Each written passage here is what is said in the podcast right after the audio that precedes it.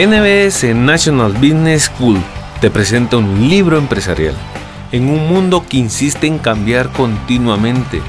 Las nuevas ideas sobre cómo manejar empresas brotan a diario y esa es la razón por la que en NBS nos preocupamos porque todos sus integrantes sean mejores personas.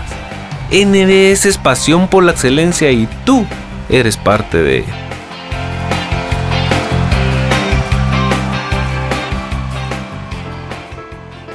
El poder de cautivar, según el gurú de la gestión empresarial Gui Kawasaki, no tiene nada que ver con manipular a las personas. Se trata en realidad de transformar situaciones y relaciones humanas. Supone convertir la hostilidad en cortesía y esta en afinidad. Es en definitiva convertir a los escépticos y cínicos en creyentes y a los indecisos en fieles. Se puede cautivar a una persona en una mera transacción comercial, una negociación de alto nivel o con una simple actualización de perfil en Facebook.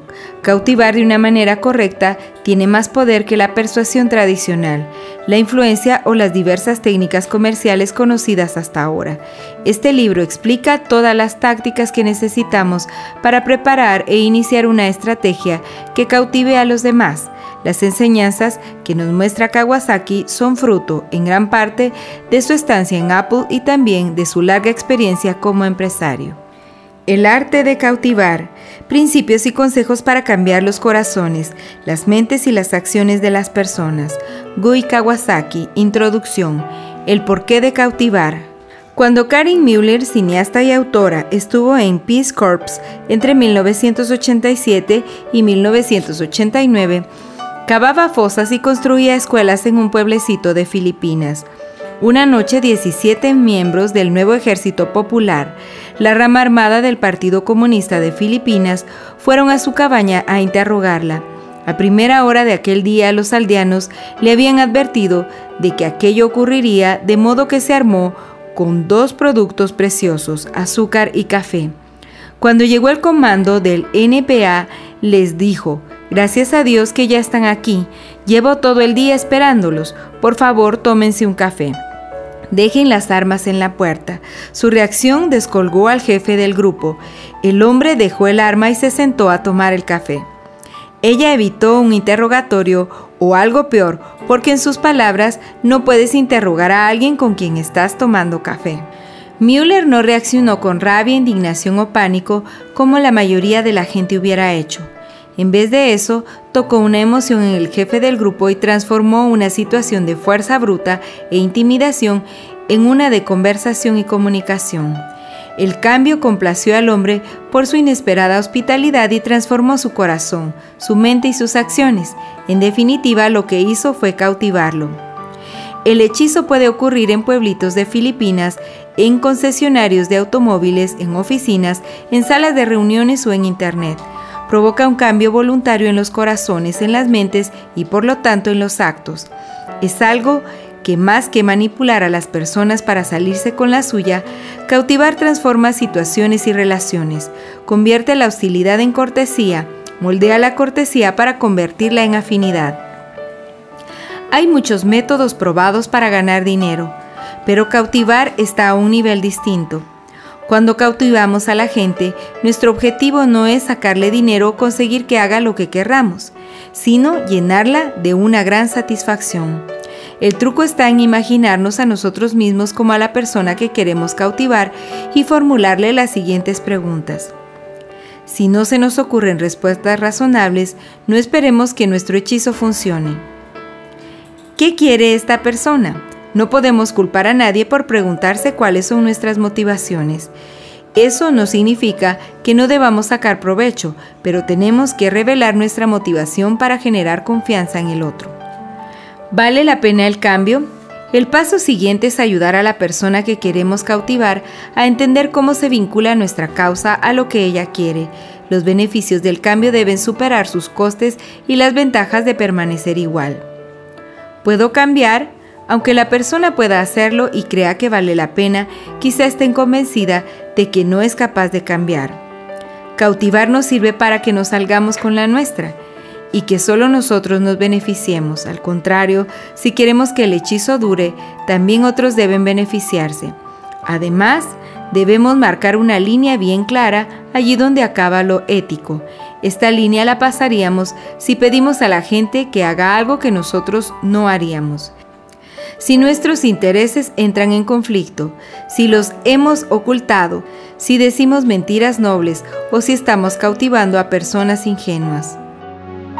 NBS es pasión por la excelencia y tú eres parte de ella. ¿Cómo gustarles? Ahora que entendemos la importancia de cautivar, podemos crear una base para aplicarlo. El primer paso es conseguir gustar, porque los cretinos pocas veces gustan. La magia de la sonrisa. Empecemos por la primera impresión que causamos. Hay cuatro factores que contribuyen a que sea buena nuestra sonrisa, nuestra vestimenta, nuestro apretón de manos y nuestro vocabulario. Ante todo debemos sonreír. Hacerlo no cuesta nada y no hacerlo puede costarnos caro. La sonrisa transmite un mensaje muy claro sobre nuestro estado mental. Su ausencia da lugar a muchas interpretaciones, incluso el mal humor, la actitud distante y el enfado, ninguna de las cuales nos ayuda a cautivar a la gente. La clave para lograr una sonrisa estupenda al estilo George Clooney es pensar en cosas agradables. Si por dentro estamos de mal humor, nos resultará difícil dibujar una sonrisa que ilumine una estancia. Lo máximo que conseguiremos es una sonrisa falsa y ella no hará que gustemos a la gente. Vestirse para el empate. El segundo factor es nuestra manera de vestir. En esta ocasión queremos vestir para el empate, no queremos ni ganar ni perder. Ir demasiado arreglado es como afirmar, yo soy más rico, más poderoso y más importante que tú. Vestir demasiado desenfadado en cambio transmite más bien, no te respeto y me visto como me da la gana. La igualdad de vestimenta da a entender que somos iguales. Lo recomendable es dejar nuestro ego de lado no tenemos que estar por encima de nadie ni intentar demostrar que tenemos dinero, poder o un gusto exquisito. El objetivo es gustar, no mostrarse superior. Perfeccionar el saludo.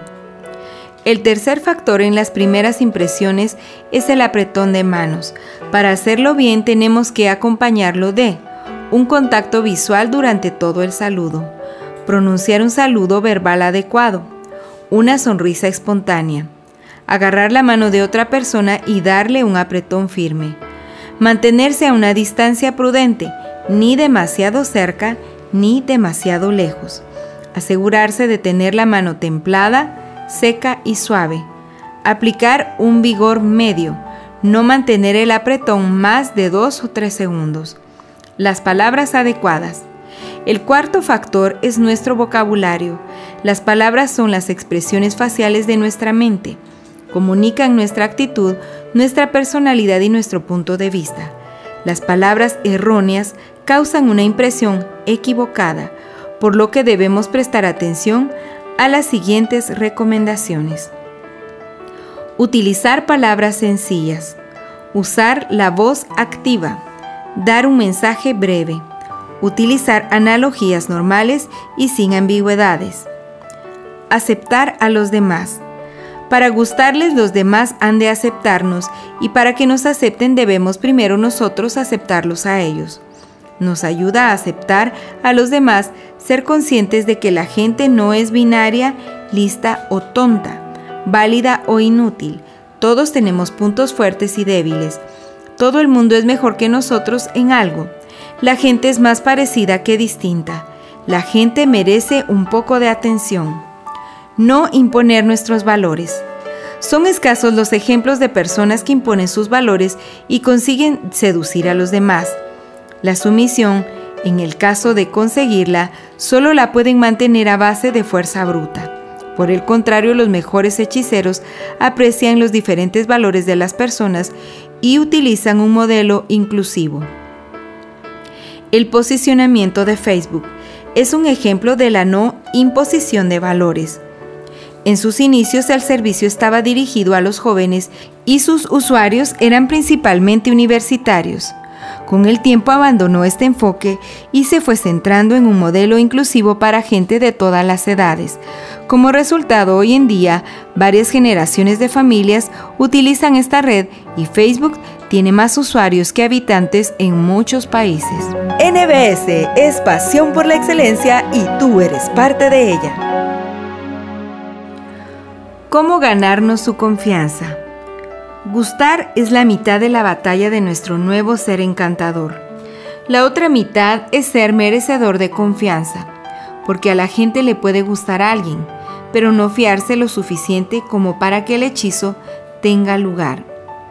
Confiar en los demás. Si alguien nos hubiera dicho que Tony Sie, director general de Zappos, iba a crear un negocio que se basaba en que las mujeres compraran zapatos sin probárselos, probablemente pensaríamos que estaba loco. Era imposible que una mujer se comprara zapatos así. Pero ahora resulta que hay una circulación constante de cajas de Zappos por las casas de miles de personas. Zappos se basa en la confianza mutua. Las mujeres confían en la garantía de devolución del dinero de Zappos, sin gastos de envío y Zappos confía en que las clientas no devolverán zapatos que ya hayan usado.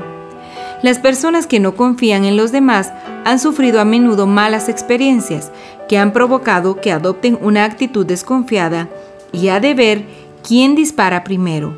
Pero si queremos que la gente confíe en nosotros, tenemos que confiar en ellas. Cuando la gente se tiene desconfianza, deja de hacer juegos, mira más allá de los problemas del momento y vacila menos a la hora de exponerse. Los buenos hechiceros son agradables, pero los magníficos son agradables y dignos de confianza. Para inspirar mayor confianza y por tanto aumentar nuestra capacidad de hechizo deberíamos ser un mest. Esta palabra en yiddish significa ser honesto, justo, amable y transparente, sin tener en cuenta con quién tratamos ni quién llegará a saber lo que hemos hecho. Revelar nuestros intereses. La revelación inmediata y completa de nuestros intereses es una de las claves para inspirar confianza. La gente se preguntará siempre cuáles son nuestros motivos, de modo que lo mejor es desvelarlos de entrada. Dar por motivos intrínsecos. Hacer algo por motivos intrínsecos, como ayudar a los demás, es la forma más pura de reciprocidad, porque es muy frecuente que nuestros receptores no puedan devolvernos el favor. Esta forma de reciprocidad es la que más aumenta nuestra credibilidad y crea mayor hechizo. Ganar en conocimiento y en competencia. Los conocimientos significan que tenemos dominio gracias a nuestra formación o nuestra experiencia. La competencia es distinta del conocimiento, porque saber no es lo mismo que hacer.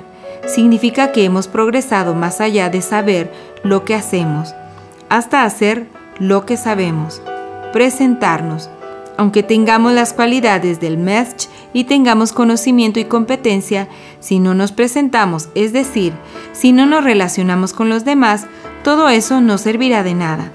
En el lenguaje digital, Presentarse significa responder a los correos electrónicos, tuiteos, cartas, mensajes de voz.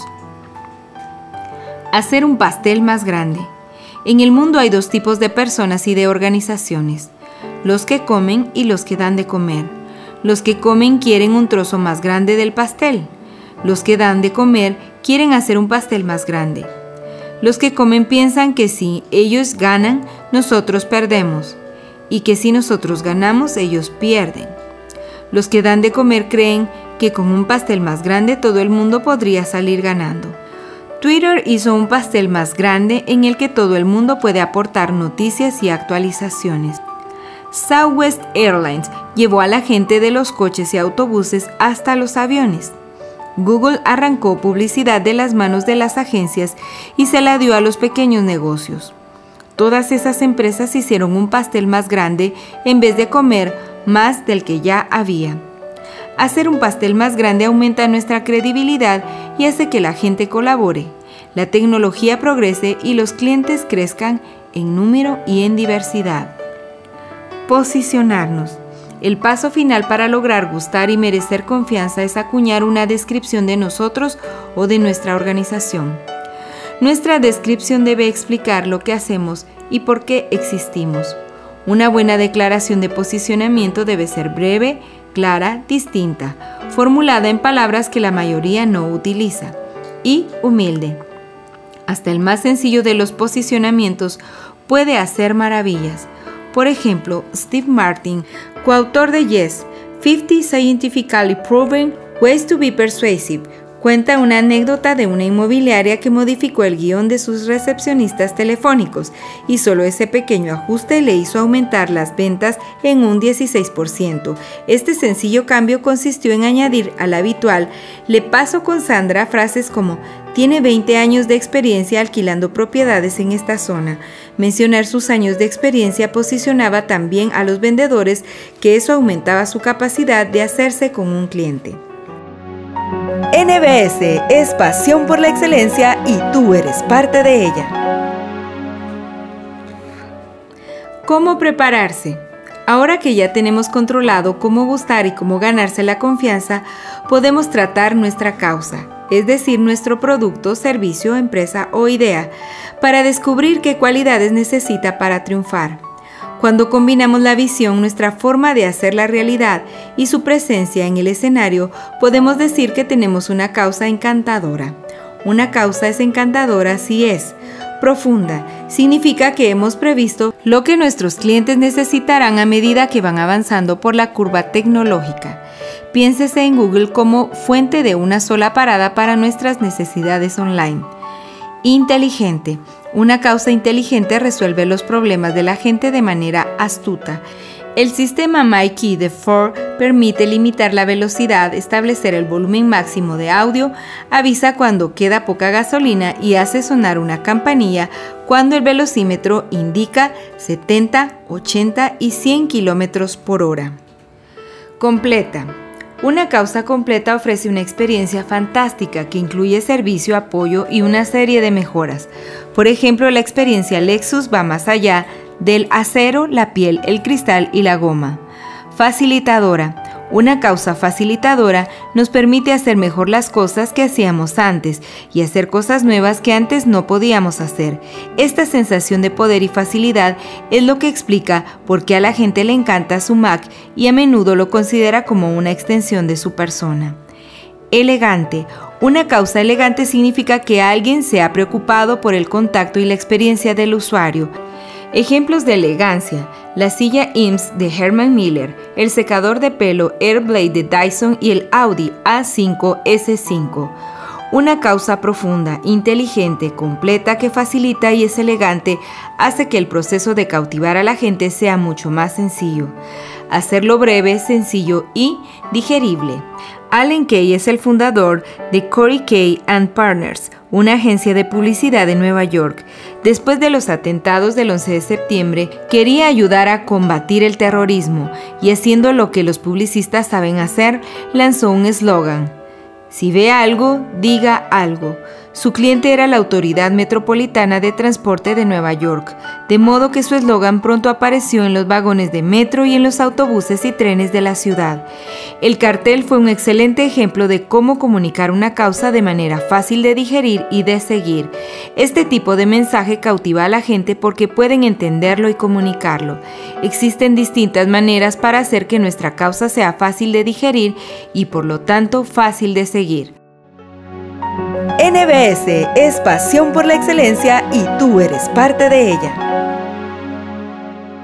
Usar series trimembres.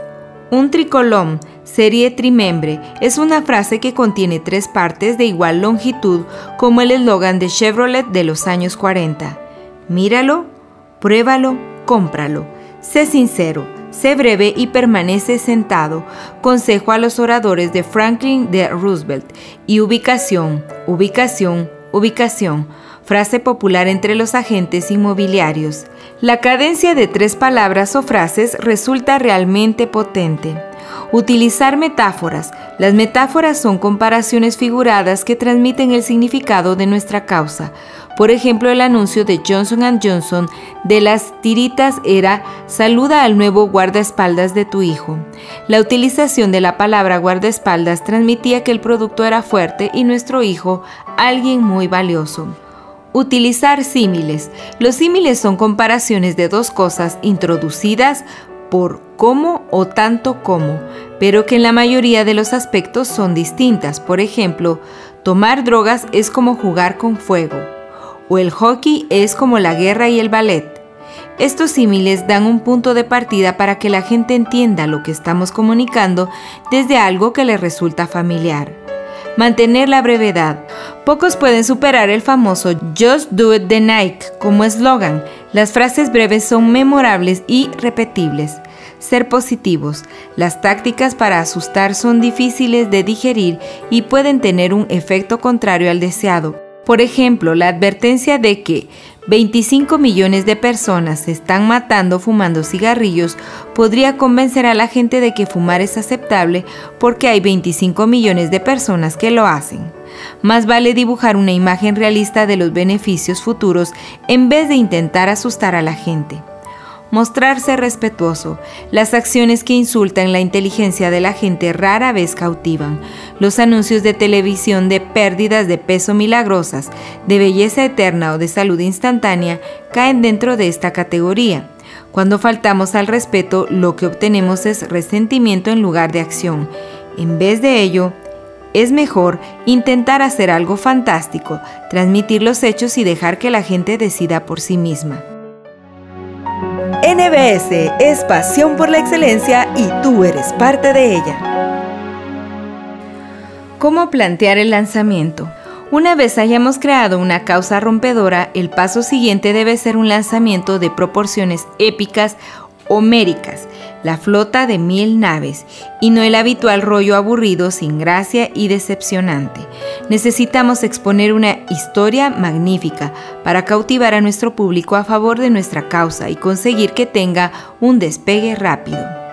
Contar una historia. Los lanzamientos que cautivan son algo más que comunicados de prensa, listas de datos, afirmaciones unilaterales y aburridos argumentos de venta. Atraen el interés de la gente y excitan su imaginación mediante una historia fascinante. He aquí cuatro argumentos de Lois Kelly, autora de Beyond Boss, que nos ayudarán a crear una historia que haga justicia a nuestra causa grandes aspiraciones. Nuestros héroes quieren que el mundo sea mejor y saben que tiene que haber una manera mejor de hacerlo.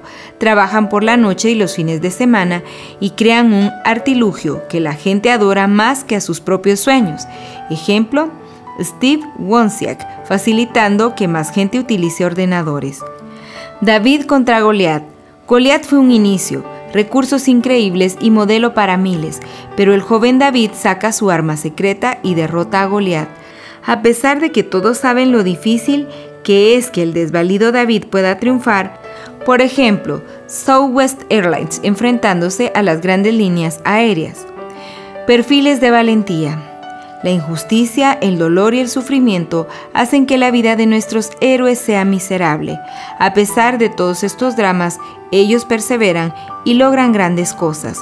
Cuando nos enteramos de lo que han hecho, nuestra reacción es, yo no lo habría podido hacer jamás. Por ejemplo, Oscar y Emily Schindler, la pareja que protegió a los judíos durante la Segunda Guerra Mundial. Historias personales. La épica no siempre es necesaria, basta con que una historia sea ilustrativa, por ejemplo, historias personales como mi padre tuvo un Cadillac y lo condujo casi 250 mil kilómetros sin averías graves. Son más eficaces que este Caddy le durará muchos años. O le he regalado a mi hijo un teléfono Android y me ha dicho que le gusta mucho más que su iPhone frente a los teléfonos Android son muy buenos. Involucrar a la gente. El siguiente nivel para contar una historia es involucrar a la gente en la amplitud y la profundidad del alma de nuestra causa. Cuando los cautivamos de esta forma pierden la noción del tiempo, dejan de lado su cinismo y su escepticismo e imaginan una manera mejor de hacer las cosas. Involucrar a la gente requiere algo nuevo, extravagante y con estilo. Eso no significa que tengamos que cambiar sus creencias básicas. Idealmente reforzaríamos sus ideas esenciales, pero llevaríamos a la gente a nuevas manifestaciones de estas. Por ejemplo, siempre has querido un coche veloz que no perjudique el medio ambiente. Con nuestro deportivo eléctrico ahora puedes tenerlo. Al intentar involucrar a la gente conviene que nos hagamos la siguiente pregunta. ¿Qué me haría abandonarme al momento? Una experiencia cautivadora es como un asombroso viaje en la montaña rusa. No se piensa en nada más que en ese viaje mientras estamos en él. Esta es la prueba difícil pero alcanzable. Animar a probarlo. Los relatos y el involucrar son maneras eficaces de lograr que la gente se plantee abrazar nuestra causa. El paso siguiente es la prueba directa para que puedan verla con sus propios ojos. Para facilitarla hemos de asegurarnos de que sea fácil, inmediata, sin costes, concreta y reversible. Amazon es un excelente ejemplo de cómo promover las pruebas.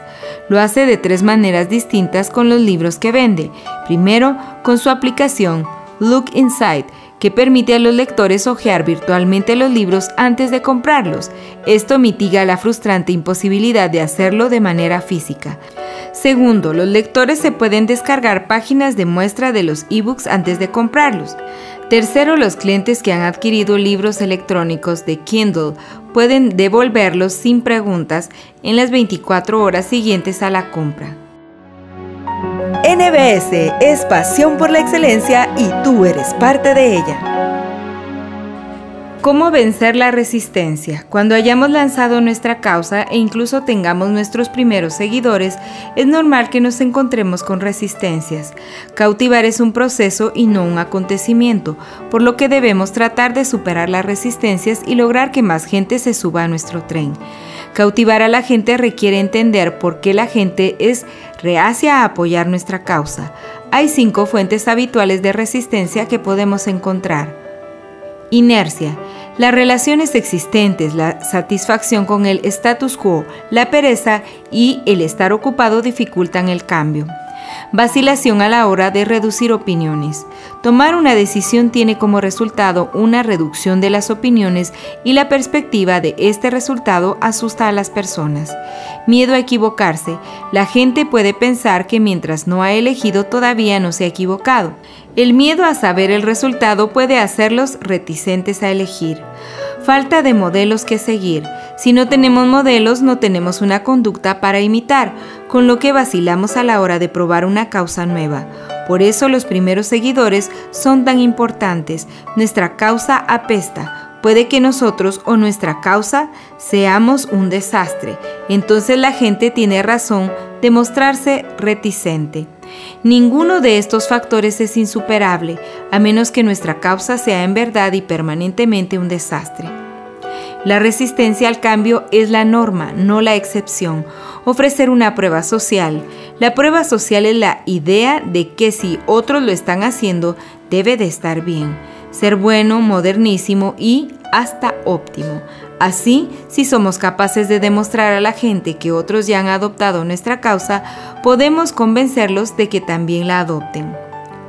Colin Sott, redactora de anuncios de teletienda, hizo aumentar las ventas simplemente cambiando el aviso habitual de los operadores están a la espera, por favor llame ahora. Por si los operadores están ocupados, vuelva a llamar más tarde. Cuando la gente oía el nuevo aviso, interpretaban que el nuevo producto se estaba vendiendo tan bien que los operadores no se daban abasto con las llamadas. Crear la recepción de omnipresencia. La prueba social implica que si mucha gente está haciendo algo, debe de estar bien o ser lo correcto. Los auriculares de cable blanco, por ejemplo, facilitan la identificación de personas que usan un iPod. Entre los aficionados a la tecnología, también resulta fácil pensar en gente que tiene uno. El iPod parecía omnipresente y esta impresión hizo que lo acabara haciendo. Crear la percepción de escasez otorgamos más valor a lo que creemos que escasea. Cuando Google presentó su servicio de correo electrónico Gmail, las cuentas solo podrían abrirse mediante invitación. El deseo para obtener una invitación para Gmail se volvió tan histérico que la gente llegó a venderlas por eBay. Buscar el acuerdo. Cuando encontramos la manera de estar de acuerdo resultamos más agradables y cuanto más agradables somos, más probable es que consigamos superar la resistencia. He aquí unos cuantos métodos para buscar formas de acuerdo. En el terreno personal, estudiar la página web de la otra persona, sus imágenes de Flickr, sus Twitter y su blog. Puede que encontremos algún interés común, el hockey, los Audis, Van Gogh o los perros labrador. En el terreno profesional, utilizar una red virtual profesional como LinkedIn para saber más el historial profesional de esa persona y averiguar si tenemos contactos en común. Armonizar las objeciones. Un buen cautivador acepta las objeciones como una manera de decir, todavía no, o cuéntame más cosas, en vez de interpretarlas como un no. Por ejemplo, si alguien objeta que nuestra causa es demasiado cara, podemos armonizar esta preocupación explicando que ofrecemos una garantía más larga, una duración más larga y una mayor revaloración en la reventa. Preguntar qué pasaría si. Cuando hablemos con alguien y veamos que no avanzamos, conviene que planteemos posibilidades como, ¿y si cambiáramos esto? Plantear hipótesis para ver si el interlocutor estaría dispuesto a aceptar nuestros cambios es una buena manera de superar la resistencia. Por ejemplo, ¿te comprarías un iPhone si viniera de Verizon o de ATT? Mover la ventana.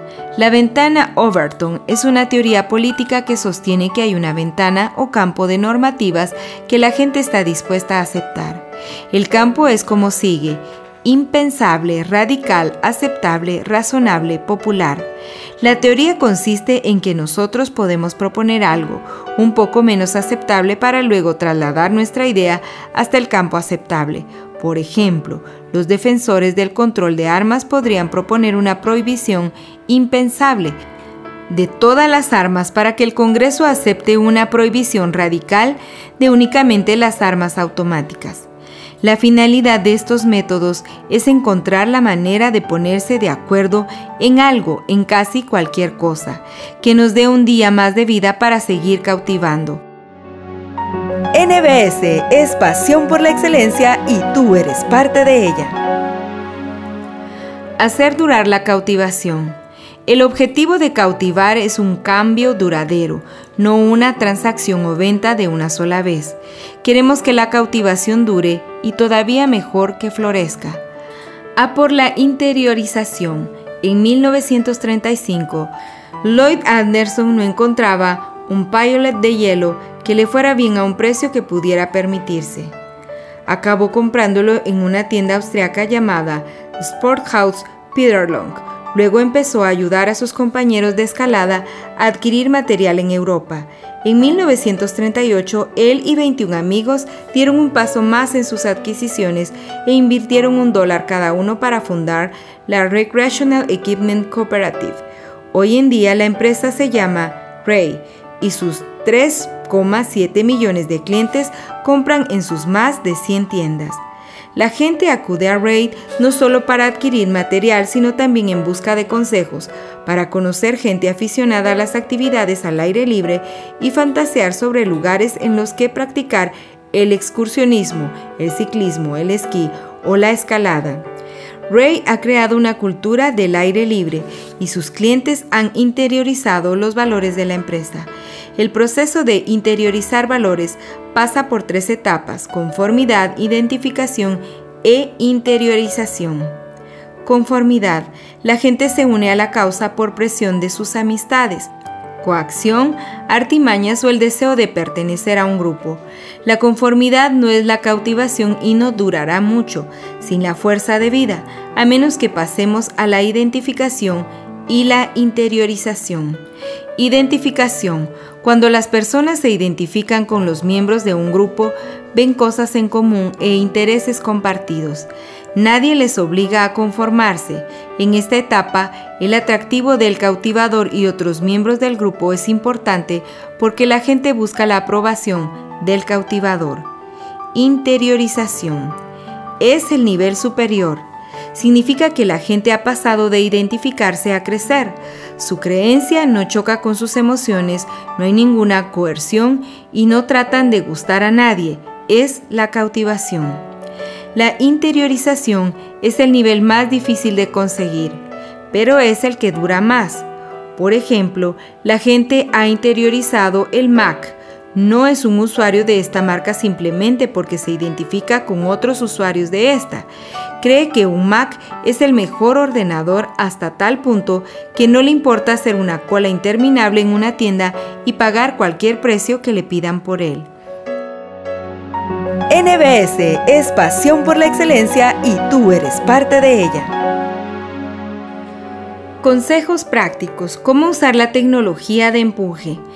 Estamos en la edad dorada del saber cautivar porque nunca llegar a la gente ha sido tan fácil, tan rápido ni tan barato.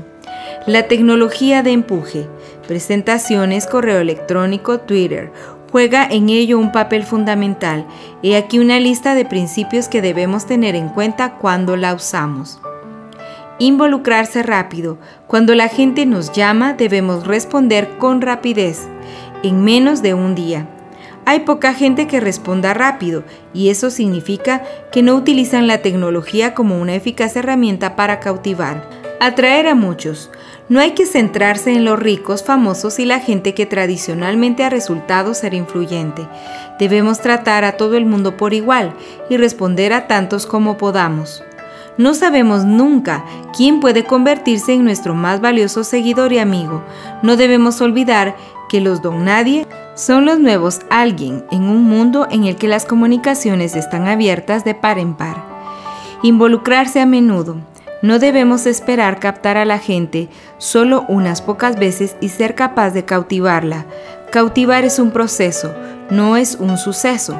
Hemos de seguir atrayéndolos, incluso cuando parezca que hacerlo tiene poco valor. Usar medios variados. En general, cuantos más tipos de medios, video, audio, chats en directo, etc. utilicemos, más cautivadores resultaremos. Aportar valor. Los principales tipos de valor son estos, indicadores de contenidos útiles, inspirados o divertidos. 2. Información, observaciones o contenidos personales. 3. Consejos y ayuda. Reconocer. Debemos reconocer a cualquiera que nos haya ayudado a localizar la información valiosa que nosotros ofrecemos a los demás. Esa acción equivale a una nota de agradecimiento. Cuanta más luz aportamos a los demás, más brillamos nosotros mismos. Ofrecer el beneficio de la duda.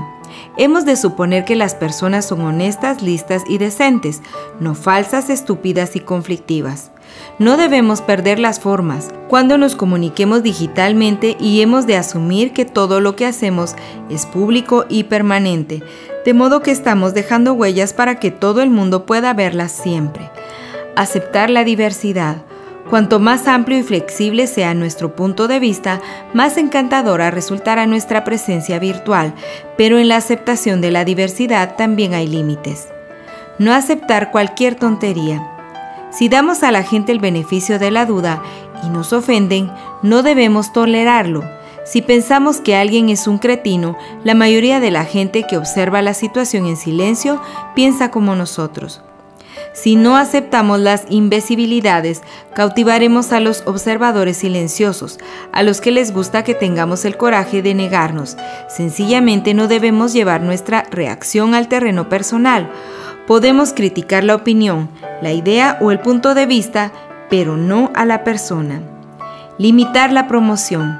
Si no más de un 5% de nuestros tuiteos, posts y actualizaciones son promocionales, todo va bien, pero si nadie se queja es que no estamos promocionando lo suficiente. Como norma, cuanto más valor ofrezcamos, más promoción podemos permitirnos hacer de nuestra causa desvelar nuestros conflictos. Hay dos motivos para hacerlo. Primero, es lo más honesto. Segundo, si hemos cautivado a la gente, las causas que apoyemos le interesarán.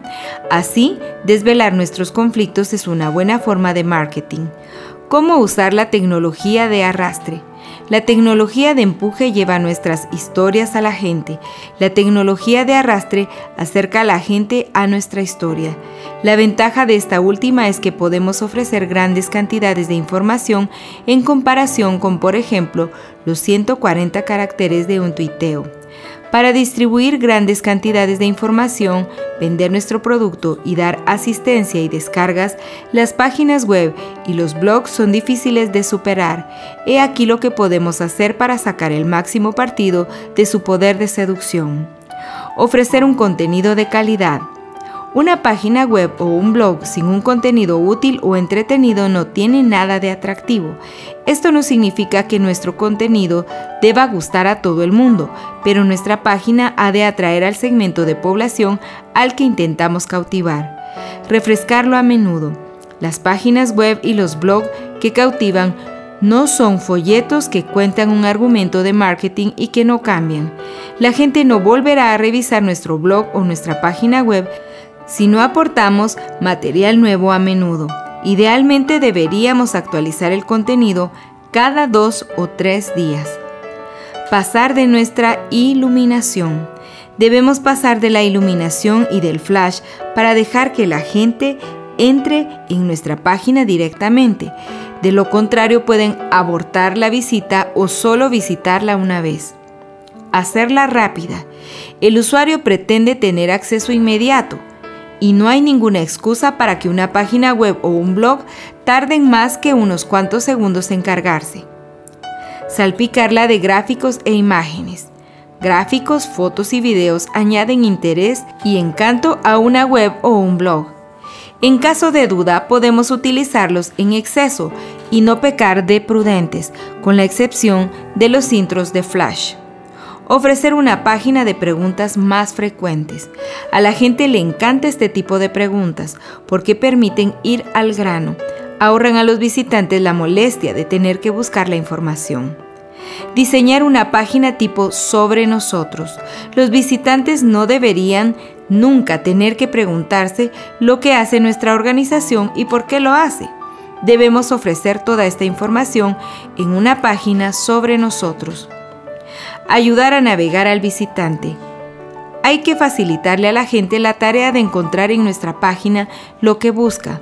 Un esquema de la página ayuda al visitante a hacerse una idea de su contenido. Presentar al equipo. Poca gente desea tratar con una organización sin cara, sin nombre y sin alma. Una buena página tipo ¿Quiénes somos? resuelve este problema.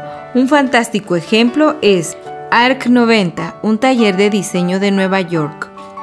Optimizar las visitas desde varios dispositivos. Sea cual sea el dispositivo desde el que los visualicen, nuestra página web y nuestro blog deben verse bien. Una página diseñada para portátiles u ordenadores de sobremesa no funcionará bien en un teléfono móvil o un iPad. De modo que deberíamos crear versiones específicas para cada aparato que la gente emplee para acceder a nuestra página ofrecer métodos múltiples de acceso, a cada cual lo suyo. Hay gente a la que le gustan las páginas web y los blogs, otros prefieren los titulares RSS, las listas de correo electrónico, las páginas de Facebook o los tuiteos. Debemos ofrecer muchos métodos para captar a los visitantes y facilitar la identificación de estas opciones en nuestra página web. Todos estos principios y consejos nos ayudan a cambiar las mentes, los corazones y los actos de las personas, porque gracias a ellos cautivamos mejor. Cautivar es una técnica poderosa y con el poder viene la responsabilidad. Es nuestro deber aplicar estas técnicas de manera que beneficien a todas las partes implicadas. NBS, National Business School te da las gracias por tomarte el tiempo para escuchar este libro. Te invitamos a que apliques de buena manera cada uno de los conocimientos transmitidos, los cuales estamos seguros que transformarán tu visión empresarial y administrativa.